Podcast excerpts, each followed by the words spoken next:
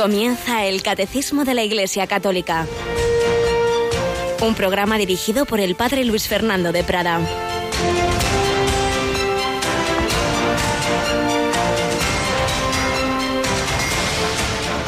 ¿Qué salisteis a contemplar en el desierto? ¿Una caña sacudida por el viento? ¿Un hombre vestido con ropas finas? Mirad, los que visten fastuosamente y viven entre placeres están en los palacios reales. Entonces, ¿qué salisteis a ver? ¿Un profeta? Sí, os digo, y más que profeta. Este es de quien está escrito, yo envío mi mensajero delante de ti, el cual preparará tu camino ante ti. Alabado San Jesús, María y José, muy buenos días en este jueves 15 de diciembre, la mitad de este último mes del año, en esta tercera semana de Adviento, con esta figura que salía en el Evangelio del domingo y vuelve a salir en el de este jueves de Juan el Bautista. Cada uno venimos a este mundo con una misión y Juan tuvo esa misión de preparar el último profeta, el mayor de los profetas, el mayor de los nacidos de mujer, un hombre austero. Jesús hace aquí esta crítica así implícita a los que viven fastuosamente, visten fastuosamente y viven entre placeres en grandes casas. Lo realmente importante es cumplir la misión que Dios nos ha encomendado en una circunstancia o en otra, en riqueza o en pobreza. Lo tremendo es cómo termina el Evangelio de hoy, que dice la última frase, los fariseos y los maestros de la ley que no habían aceptado el bautismo de Juan, frustraron el designio de Dios para con ellos. El Señor tiene un designio sobre cada uno de nosotros. Designio común es la santidad, pero luego la santidad para cada uno será de una forma, en las circunstancias en que Dios te haya puesto, según la vocación concreta, según tu misión. Podemos cumplirla perfectamente, el ciento por uno, la santidad, podemos cumplir la pachín pachán, así regulín regulán, y llegar por los pelos al reino, y podemos rechazarla hasta el final y frustrar el designio de Dios. ¡Qué tremendo! Y eso a su vez podría ser, si es hasta el final, mm, rechazando por completo a Dios, quedar eternamente separados de él, la condenación al infierno, o, aunque al final pues uno se arrepintiera por la misericordia infinita del Señor y tras el purgatorio pues se pudiera salvar, pero sería verdad que en esta vida no había cumplido su misión, no había vivido con esa felicidad de tener a Cristo y de entregarle la vida, pues sería una pena, es una pena en tantas ocasiones que no nos fiamos del Señor, que no cumplimos nuestra vocación. Pues se lo pedimos al Señor, a la Santísima Virgen, la que mejor la cumplió, Pedimos que el Espíritu Santo nos ilumine, que nos preparemos bien a recibir al Señor y que le conozcamos más y mejor. Y por eso este tiempo de Adviento es tan importante y el de Navidad para profundizar en el conocimiento de nuestro Señor Jesucristo. Por lo cual os vamos a recordar algo. Aquí tengo a Rocío. Buenos días, Rocío. Muy buenos días. Bueno, pues Rocío es una de nuestras expertas en cuidar las recopilaciones, particularmente de los de algunos programas, ¿verdad? Como el catecismo. Y tú nos has recordado, por un lado, que Monseñor Monilla durante siete años estuvo explicando el catecismo. Tenemos una recopilación estupenda que ahora tiene la versión en pendrive, ¿verdad? También tienen la opción de pedir este recopilatorio, que son 11 DVDs, pues reunidos todos en un pendrive, que ahora es más fácil usarlo. Así es, y, durante muchos años ha sido el regalo estrella de la Navidad que habéis pedido a Radio María. Y bueno, luego un servidor, toda la parte del credo ya la tenemos explicada y de hecho estos días pasados en que estaba yo sin voz, pues hemos estado escuchando reposiciones sobre la cristología. Yo mismo lo oía porque la verdad es que, claro, yo no digo cosas mías, sino lo que dicen los que saben, ¿no?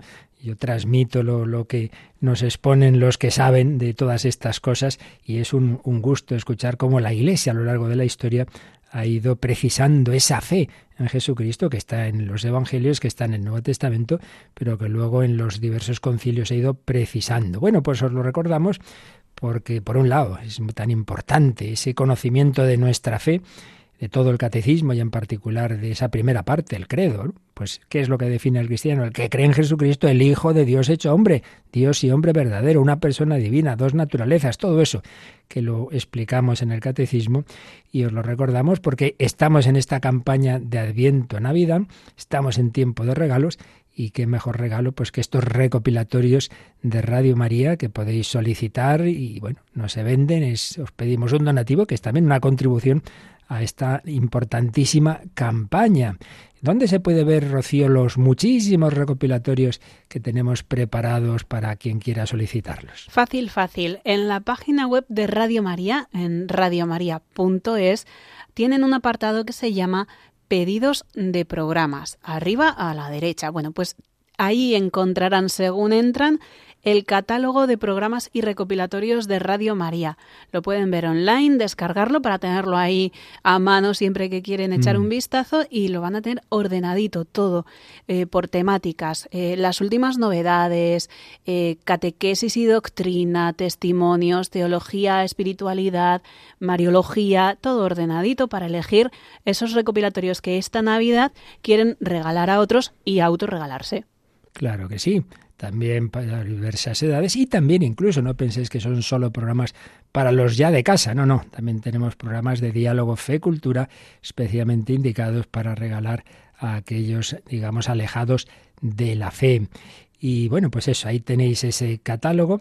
Y antes de que nos puedes recordar la, la, cuña última que has preparado recordando esos recopilatorios del catecismo, pero antes de eso recordamos que este sábado tenemos una retransmisión especial, ¿verdad? Sí, sí, el sábado 17 tenemos a las 11 de la mañana, para los oyentes canarios serán las 10, una consagración episcopal, la del nuevo obispo de San Sebastián. Ahí vamos a estar en directo desde mm, eh, la Catedral de San Sebastián, acompañando al pueblo fiel. Así es.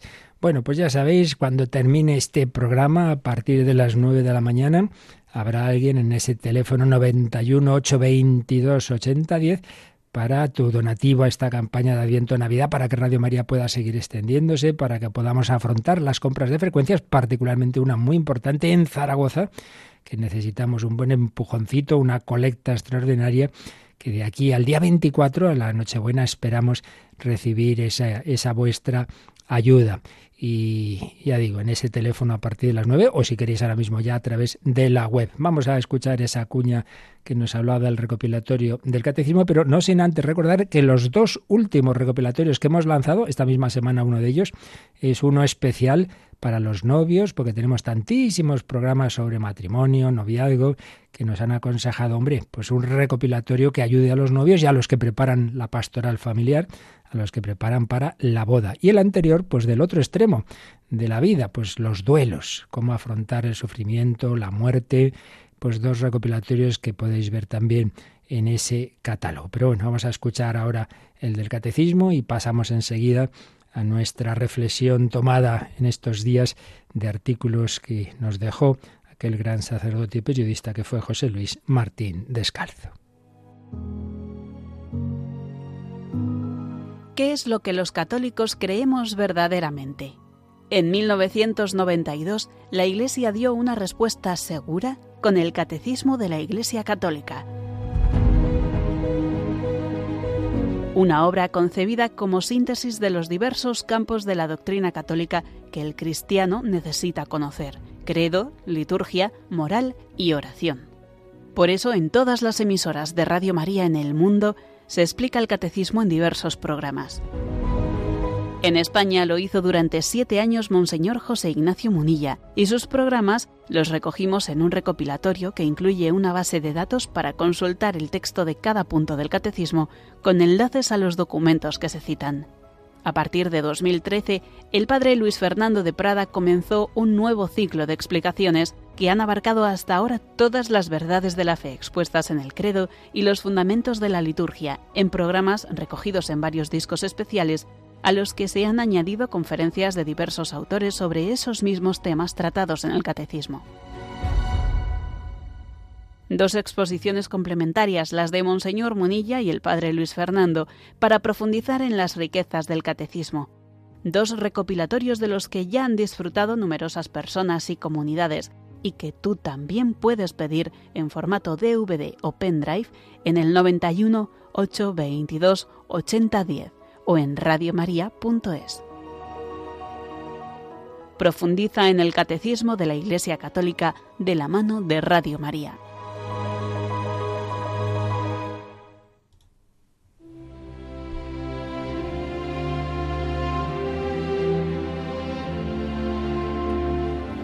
Caminar hacia el amanecer. Un artículo que escribió hace años José Luis Martín Descalzo. Así como hay hombres que viven de cara hacia la luz y hacia la vida, no faltan los que caminan hacia la noche, que uno puede elegir la orientación de su vida, lo mismo que puede darse la vuelta al mundo. Es así. Por los dos lados podemos hacer idéntico número, hacemos idéntico número de kilómetros. Cualquiera que haya viajado en avión sabe que distinto es caminar hacia Oriente, comiéndose las horas, adentrándose en el anochecer casi sin haber saboreado la tarde, y caminar hacia Occidente, estirando el tiempo, viajando en un amanecer interminable, e incluso llegar antes de la hora en que se había partido. Me encantan aquellos hombres que no se tragan la vida, sino que la saborean, los que caminan a contramuerte, los que no se dejan arrastrar por las horas, sino que las señorean.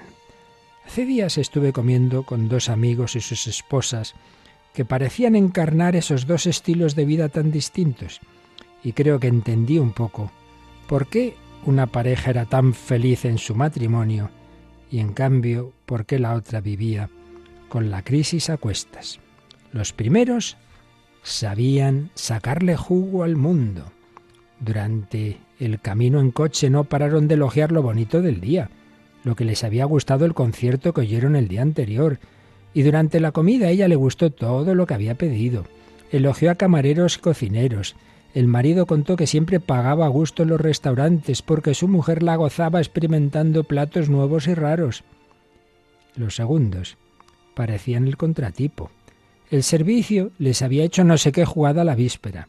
En el coche el marido había dejado caer la ceniza en el vestido recién estrenado de ella.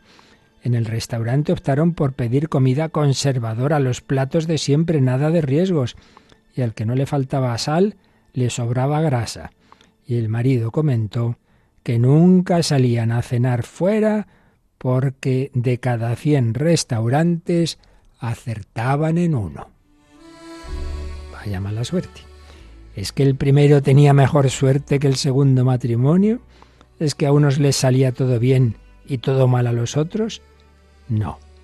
Es que los primeros se dedicaban a saborear lo limpio de sus vidas y lo hacían tan a fondo que ni se enteraban de los fallos, mientras que los segundos vivían con la escopeta de la crítica cargada y ni se enteraban del sol que brillaba sobre sus cabezas.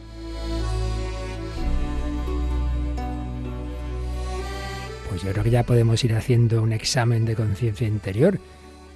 Tú eres de los que has pedido a Dios unos ojos que descubran tantas cosas buenas que Él pone en tu vida. Eres de los que está con la escopeta cargada contra todo o sobre todo contra algunas personas que solo ven sus defectos. Pero volvamos al artículo de Martín Descalzo. Un escritor puede quejarse de que tiene que escribir a todas horas. Otros prefieren pensar que ojalá supieran escribir con muchas manos. Una madre de familia puede dejar que se agríe su vida solo porque sus hijos le salen rebeldes. Y otra puede seguirles amando por la simple razón de que son sus hijos y con la certeza de que todo amor es antes o después fecundo. Ya sé que con estas maneras de entender la vida no se consigue prolongarla un solo minuto, pero sí hacerla muchísimo más sabrosa. Bueno, yo me permitiría en esto corregir a Martín Descalzo, porque cada vez se sabe más que la actitud psicológica positiva ante la vida también puede llegar a tener esos efectos físicos. Claro que sí, de mayor resistencia a las enfermedades. Sigue escribiendo. He pensado muchísimo, y con envidia, en Lázaro. Él sí que tuvo que saber vivir cuando regresó de la muerte. Él sí que debió de vivir a contrarreloj de las horas. Me lo imagino a veces saboreando el sol y también la lluvia, y hasta los ventarrones y el frío. Lo veo bebiendo respetuosamente el agua, despacito y a sorbos, como el más añejo de los vinos. Lo sueño dedicándose a querer, como si fuera un, un oficio, sabedor como nadie, de que precisamente porque la vida es corta, hay que amarse a fondo y muy deprisa. Y no voy a añadir yo aquí esa tontería de que el tiempo es oro, porque ese es el mayor insulto que puede hacérsele a la vida y al tiempo. ¿Oro? Hombre, oro. Muchísimo más. No hay modo mejor de malgastar la una y el otro que dedicándose a acaparar dinero. Pues efectivamente, se empieza ganando dinero para vivir y se acaba viviendo para ganar dinero. Primero se gasta la salud y la vida para acumular dinero y luego se gasta el dinero para recuperar la salud y alargar la vida.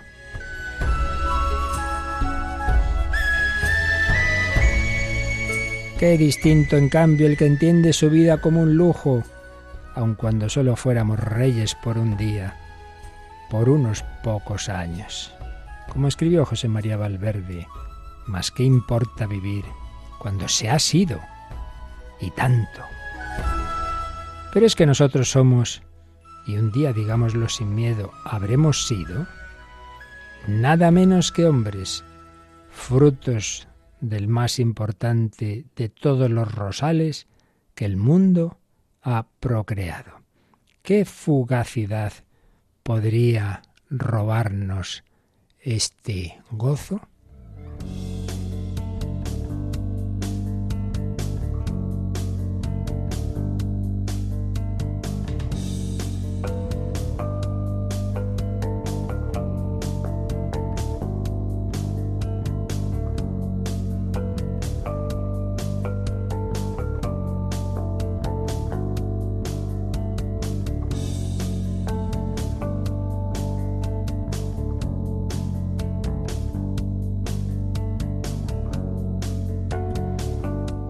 Pues sí, disfrutemos de tantos regalos que el Señor nos da, empezando por la vida y ese regalo inmenso que Dios quiere hacer a todos, pero hace falta que uno abra el corazón y el alma de la fe, que aquí vamos profundizando en ella bajo la guía extraordinaria, otro regalo del catecismo de la Iglesia Católica, el catecismo de la historia de la Iglesia más completo porque no sé ha quedado en ser un resumen básico de preguntas y respuestas, sino una profundización en los textos bíblicos, tradicionales, magisteriales, textos de citas de santos, una auténtica maravilla. Bueno, pues después de la parte primera y fundamental, que, es el credo y que es todo lo que creemos y los fundamentos de la fe, estamos en la segunda, la liturgia, que a su vez tiene dos secciones, como todas las cuatro partes del catecismo.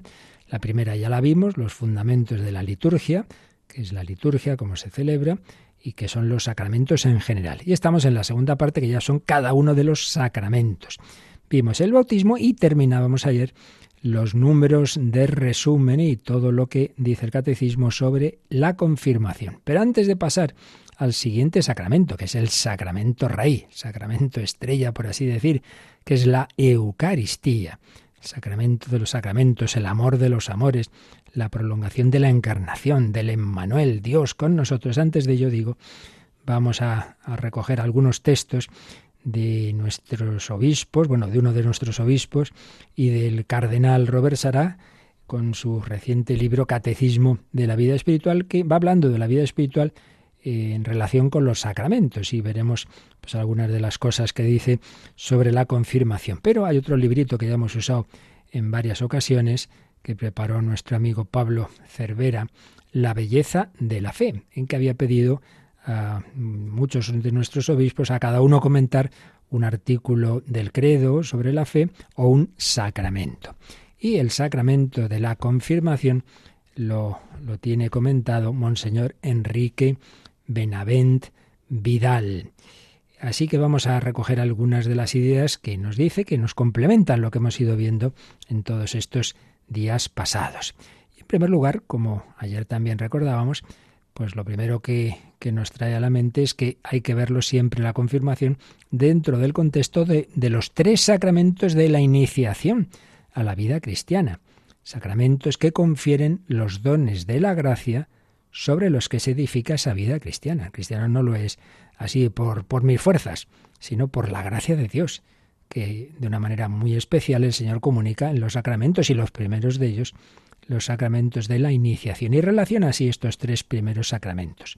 El cristiano es hecho hijo de Dios por el bautismo, templo del Espíritu Santo en la confirmación y es plenamente incorporado al cuerpo de Cristo por la participación en la Eucaristía. Tres sacramentos distintos pero inseparables. Distintos pero inseparables. Y, y señala así sus referencias mutuas. La gracia del bautismo se perfecciona en la confirmación y alcanza su plenitud en la Eucaristía. La confirmación desarrolla los dones recibidos en el bautismo y prepara para participar en la mesa eucarística. La Eucaristía conduce a plenitud los dones recibidos en el bautismo y la confirmación y los actualiza y desarrolla cada vez que el cristiano participa dignamente en ella.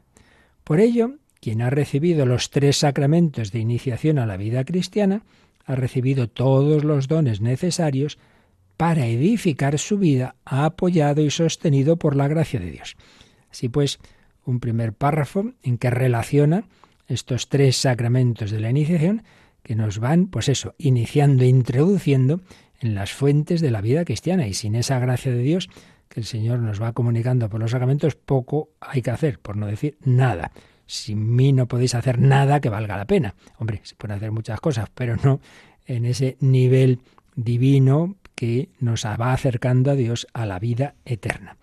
Luego nos habla de cómo este sacramento por excelencia está relacionado con el Espíritu Santo. Dice, signo del don del Espíritu Santo. La gracia que se confiere en la confirmación es el mismo Espíritu Santo que viene a habitar en el corazón de los creyentes y hacer de ellos un templo suyo.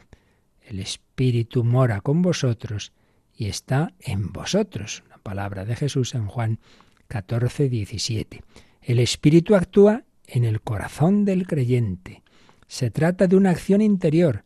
Al enseñar y recordar todo lo que Cristo nos ha dicho, el creyente sabe internamente lo que agrada y lo que desagrada a Dios, porque el Espíritu da testimonio de Cristo en el corazón del creyente. Éste llega a tener la certeza de la fe y puede dar testimonio de Cristo. Por la acción del Espíritu, que guía al creyente a la verdad plena, palabras de Jesús en Juan 16, 13, el cristiano puede llegar a la plenitud del conocimiento de Cristo.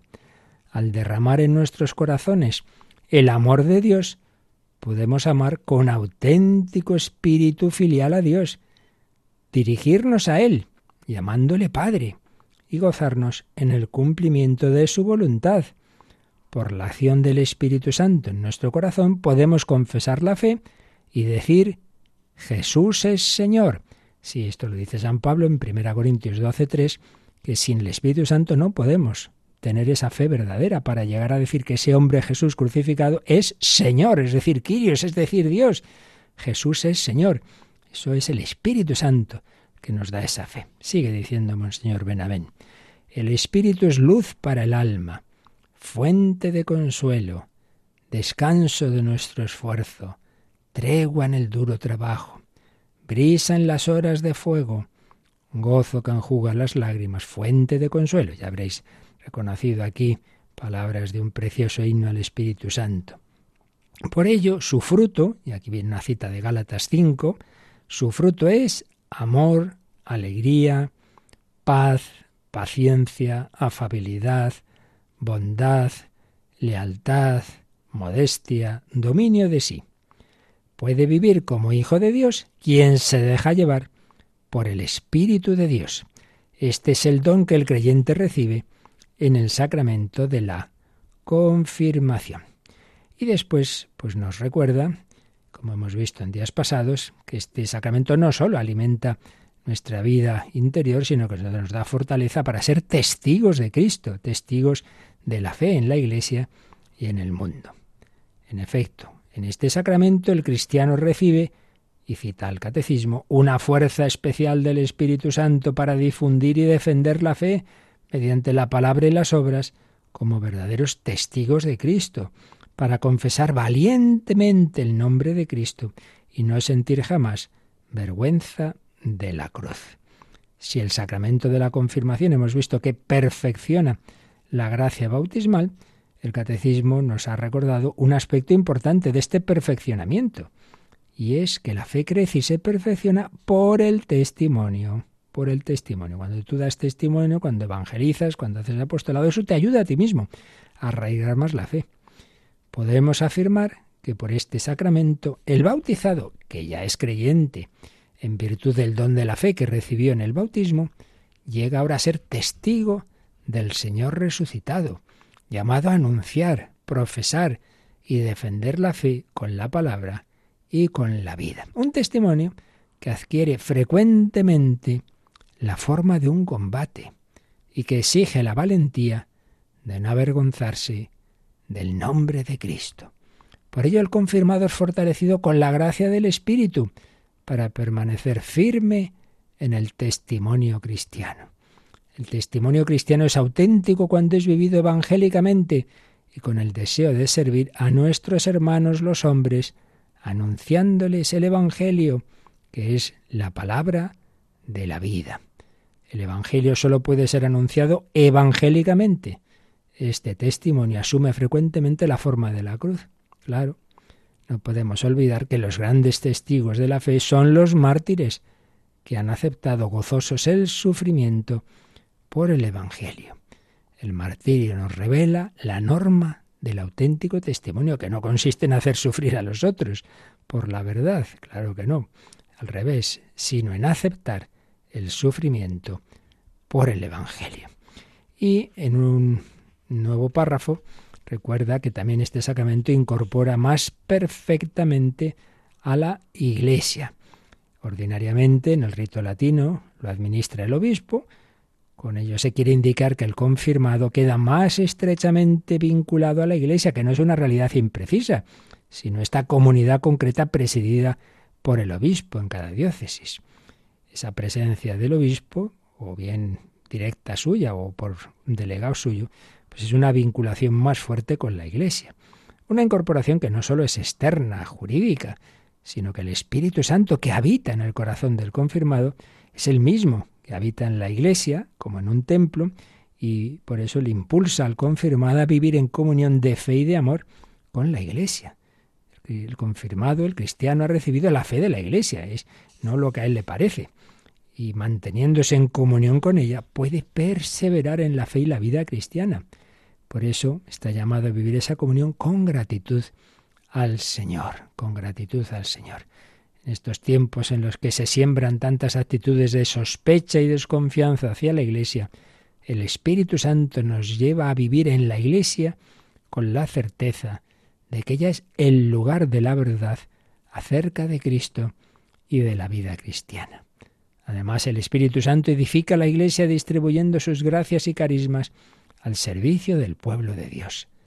El confirmado se abre al don del Espíritu para descubrir su vocación y su misión en la Iglesia y ponerse de este modo al servicio del reino de Dios y de la construcción del pueblo santo en el amor. Pues sí, cada uno tenemos una llamada, una vocación, un puesto en la Iglesia, una misión, que no pase aquello que decía Jesús de los que rechazaron la llamada de Dios y los que rechazaron incluso el bautismo de Juan, dice el Evangelio, frustraron el designio de Dios sobre ellos. Esto lo estoy añadiendo yo, claro.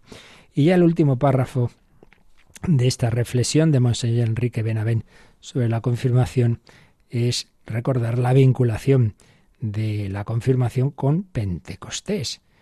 El ritual de la confirmación nos recuerda que el confirmado recibe el don del Espíritu tal como lo recibieron los apóstoles el día de Pentecostés.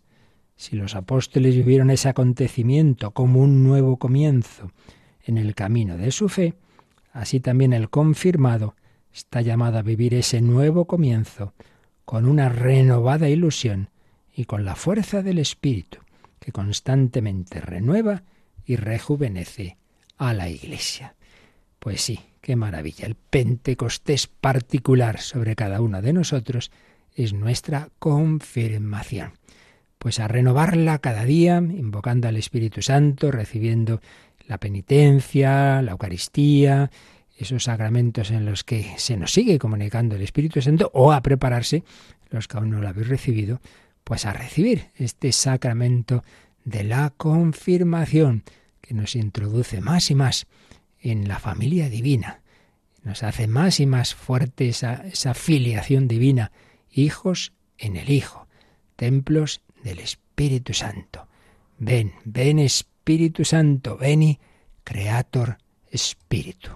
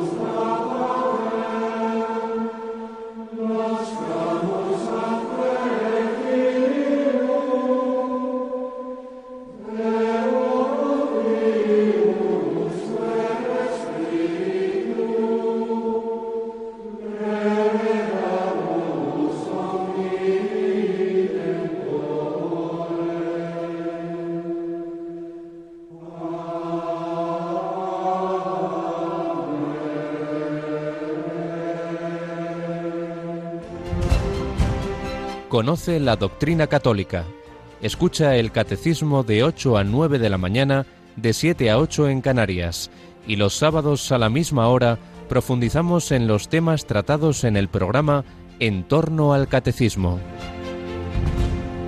Bueno, pues hemos visto el resumen, el comentario que hacía a lo principal de este sacramento de la confirmación Monseñor Enrique Benavent en una obra de hace ya unos años, La belleza de la fe, en que diversos obispos comentaban distintos puntos del credo o de la liturgia. Y ahora vemos algo de, del catecismo de la vida espiritual, una obrita, bueno, esto es bastante más consistente, más, más amplio, quiero decir, del cardenal Robert Sará.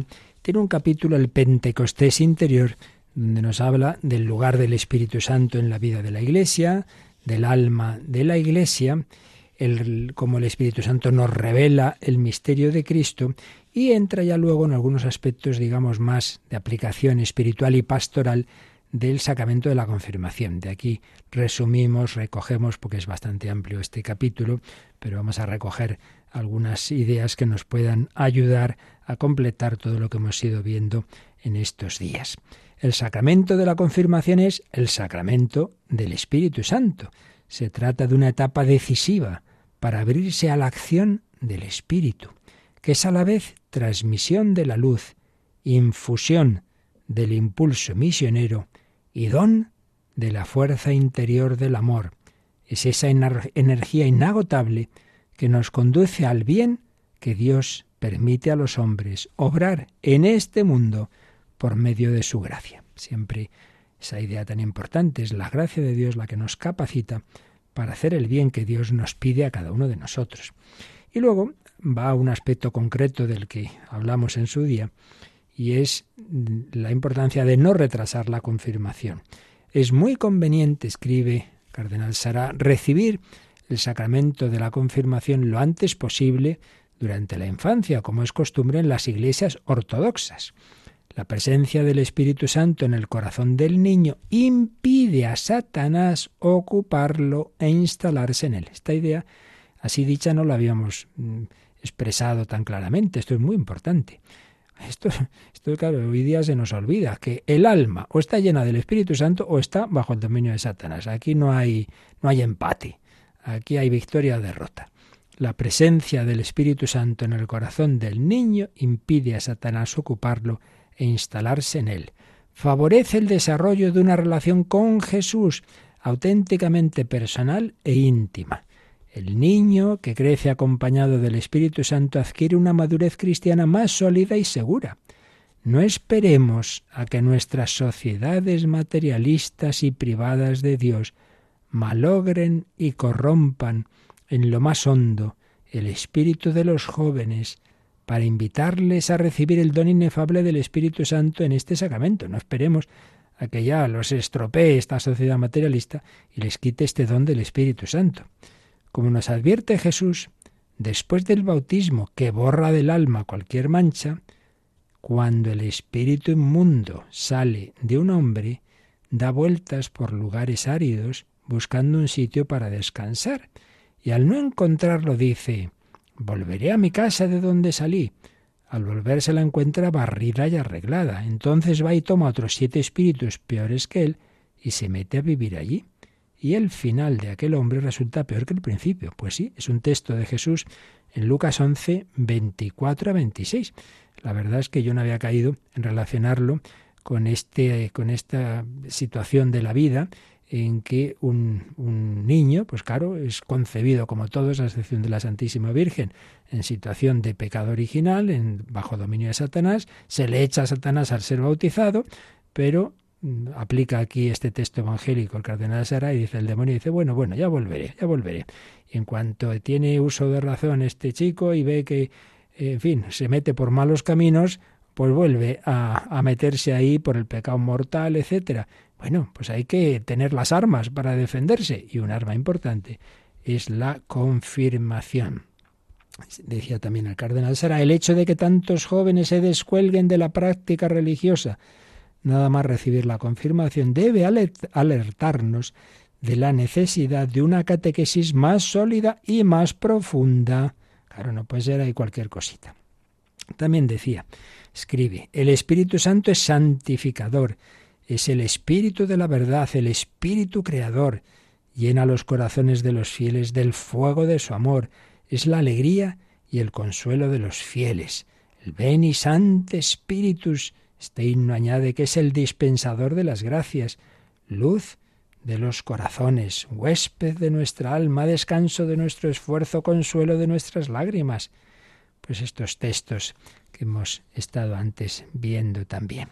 De ahí la importancia de recibir el sacramento de la confirmación lo antes posible para que desde nuestros primeros años el Espíritu Santo sea huésped de nuestra alma y nos llene con su presencia.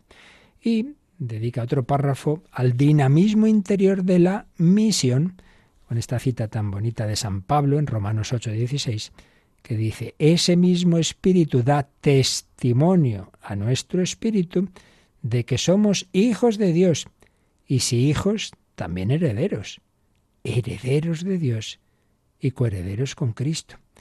Una certeza, comenta Cardenal Sara, que es comunicativa y nos empuja a la evangelización. En los Hechos de los Apóstoles aparece descrito con frecuencia como una fuerza que inunda tanto a los apóstoles y a los discípulos de Cristo como a los gentiles abiertos al Evangelio. Pues sí, podemos verlo en Hechos de los Apóstoles 10:44. La fuerza del Espíritu empuja a recorrer el mundo entero para evangelizar a todos los que le han recibido en los sacramentos del bautismo y la confirmación. El Espíritu hace hablar y hace actuar. De él proceden el empuje y el impulso misioneros. Es él quien envía a Saulo y a Bernabé a tierras lejanas para llevar el Evangelio a las naciones paganas y revelarles el misterio de Jesucristo, Hijo de Dios. Es Él quien abre los corazones de los hombres y los prepara para recibir a Jesús. Está presente y activo en la entraña del anuncio del Evangelio. Es el principal agente de la evangelización. Concede la audacia, eso que, el texto griego llama la parresía, la audacia, el coraje y el arrojo misioneros ese ardor misionero, esa fuerza evangelizadora, tienen por destinatarios a todos los confirmados, pero no en todos ellos se traducen forzosamente en discursos o iniciativas espectaculares. No, el Espíritu Santo concede sus carismas como quiere. Para muchos cristianos, el impulso misionero recibido en la confirmación se traducirá de modo discreto, pero sumamente eficaz, en el poder silencioso del testimonio diario y el ejemplo de una vida de trabajo minucioso, serio, del espíritu de servicio, de una caridad incansable, de la búsqueda de la verdad. El espíritu les soplará las respuestas a las preguntas que su entorno no dejará de formularles acerca de la razón de su alegría interior, y ellos tendrán la gracia para explicar que son felices porque son cristianos. Qué bonito esto, ¿eh? Como que no, no necesariamente pienses que, bueno, como hay que evangelizar, eh, me subo ahí a una silla, empiezo a predicar. No, en el día a día, el testimonio. Oye, ¿y a ti qué te, por qué a pesar de tus problemas estás siempre alegre? Pues porque tengo fe, porque tengo a Jesucristo. Y termina este párrafo diciendo el cardenal, será este apostolado de todos los días, que San José María llamaba el apostolado de amistad y confidencia, suele contarse entre los más eficaces. Y luego también nos habla de este sacramento su importancia para la vida interior, la confirmación que refuerza y expresa sacramentalmente la recepción del Espíritu Santo en nuestras almas, nos invita a encontrar a Dios en el fondo de nuestro corazón, a conocer ese Espíritu misterioso y dejarnos penetrar por él. Sí, el Espíritu Santo es inaprehensible y activo, como el viento. Por eso es verdad que para muchos cristianos el Espíritu Santo sigue siendo el Dios desconocido. Bueno, pues hay que conocerle, hay que invocarlo. Y cita a Bernard Sesbue, un teólogo francés, que a veces también hemos traído algunos textos sobre eh, otros artículos del catecismo, y dice así este teólogo. El espíritu no es alguien con quien podamos tratar frente a frente, más bien es alguien que habita en nuestro interior, que hace que anide en nosotros el don mismo de Dios, nos inspira, nos hace hablar y actuar según Dios.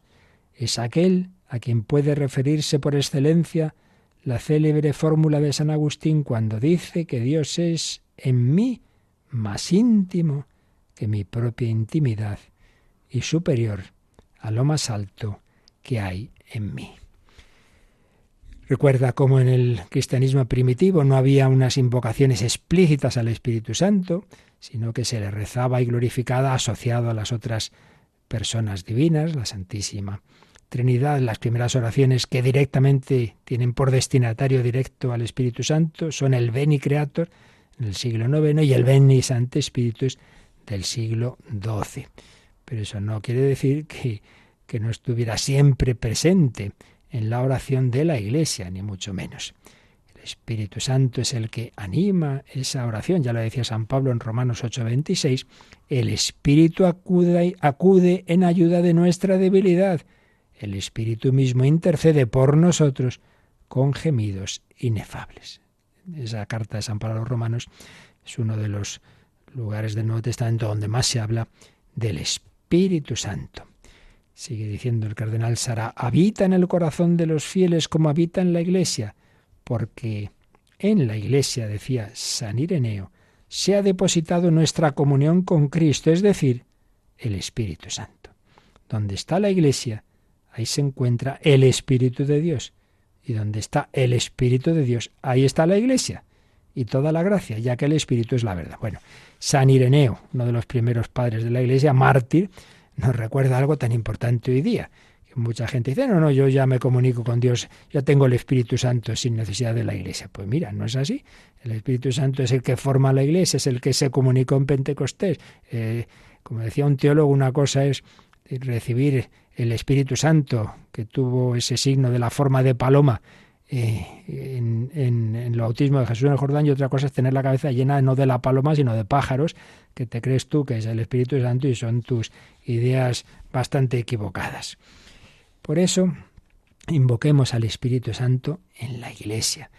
Y termina estas reflexiones el cardenal Sará recordando que recibir este sacramento es una invitación apremiante a descubrir la vida interior, la verdadera vida interior, y una ayuda poderosa para sumergirnos en ese misterio de la oración que consiste en hacerse presente para el amigo invisible con mayúscula, ofreciéndole nuestro corazón y nuestra vida, y a todos los que amamos, el mundo entero y todos sus sufrimientos. Voy resumiendo párrafos de este capítulo.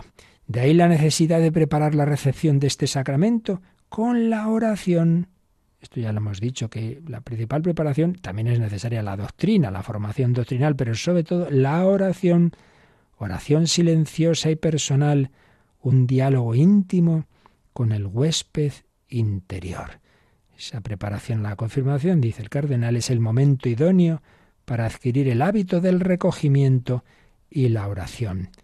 Esta iniciación debería formar parte importante de esa preparación. Pues sí, no hay catequesis seria en que no haya iniciación a la oración. El cristiano confirmado debe poder ofrecer cada acto de cada instante de su vida. Y aquí de nuevo tenemos un texto importante en Romanos 12.1, donde San Pablo nos invita a ofrecer nuestra vida al Señor convertir su vida en una liturgia interior y silenciosa de adoración, uniendo nuestras pruebas y sufrimientos al sacrificio de Cristo. Y cita Lumen Gentium 10. Los bautizados son consagrados por la regeneración y unción del Espíritu Santo como casa espiritual y sacerdocio santo, para que por medio de toda obra del hombre cristiano ofrezcan sacrificios espirituales y anuncien el poder de aquel que los llamó de las tinieblas a su admirable luz. Texto, como digo, del Vaticano II en Lumen Gentium 10. Y termina esta, este capítulo del cardenal Sará en esta obra Catecismo de la vida espiritual con una oración eh, al Espíritu Santo que dice así. Oh Espíritu Santo, alma de mi alma, yo te adoro. Ilumíname, guíame, fortaléceme, consuélame. Instituye mi alma en la verdad. Oh, tú que procedes del Padre y del Hijo, yo te consagro este día. Hoy yo deseo vivir en tu presencia, atento a tus inspiraciones y en obediencia a tu voz. Oh Espíritu Santo, ven hacia mi vida a través de la Virgen María. Renuévame, vivifícame, santifícame. Bueno, pues mejor manera que terminar todas nuestras catequesis y reflexiones sobre este sacramento de la confirmación que con estas reflexiones y oraciones al Espíritu Santo.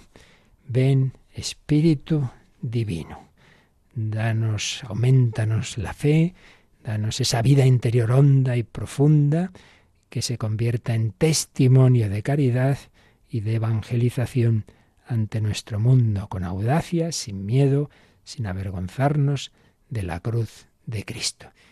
Así que ya el próximo día entraremos en el siguiente sacramento. Tras el bautismo y la confirmación, la Eucaristía.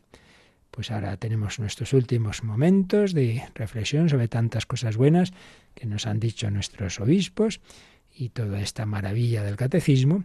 Y si tenéis alguna duda, algún comentario o un testimonio, pues también nos los podéis hacer llegar si os dais prisita.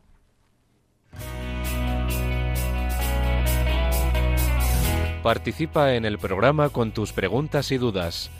Llama al 91005 9419 91005-9419. Puedes escribir un mail a catecismo arroba o escribirnos un mensaje al teléfono de WhatsApp 668 594 383 668 594 383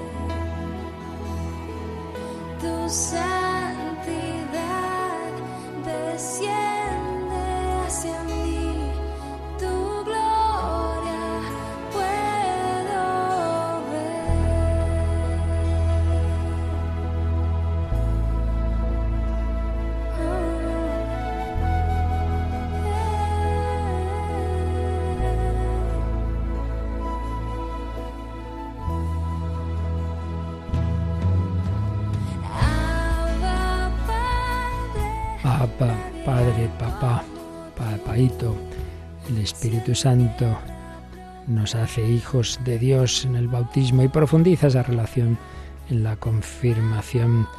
Nos pregunta alguien que no firma un WhatsApp que si es verdad lo que estamos diciendo, porque se aplaza tanto el recibir el sacramento de la confirmación.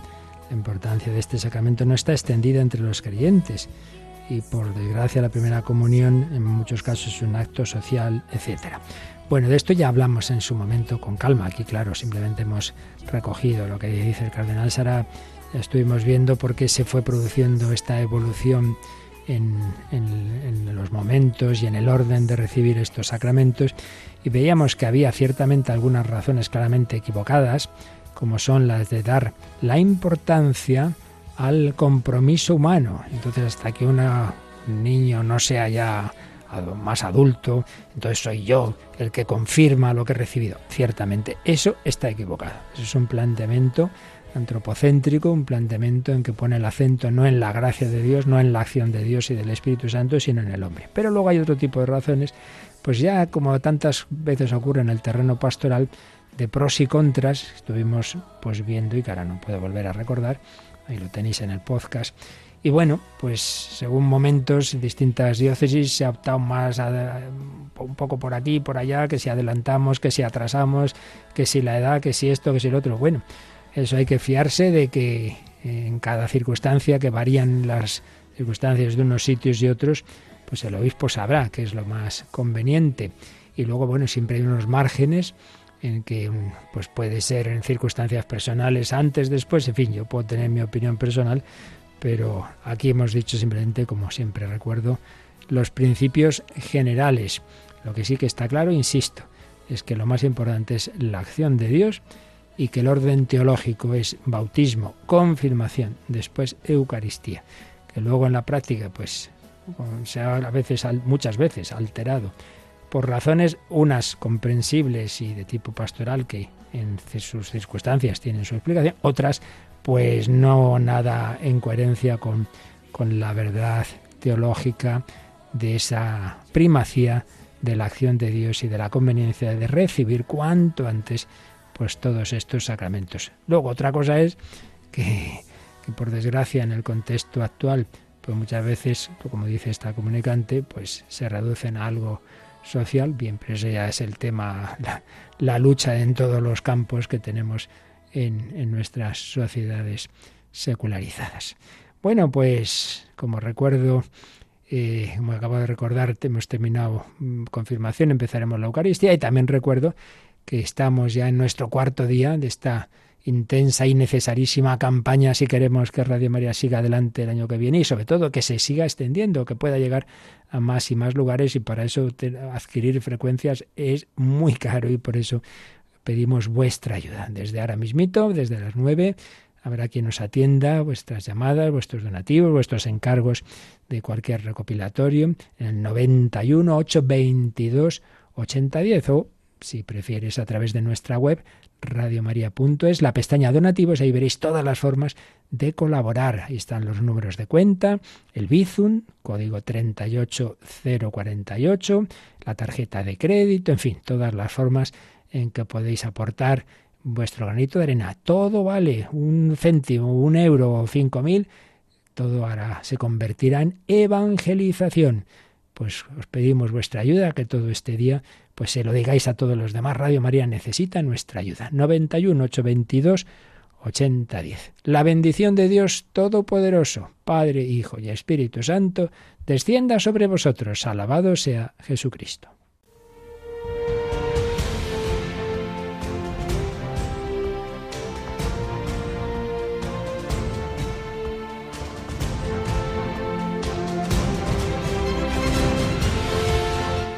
Han escuchado en Radio María el Catecismo de la Iglesia Católica,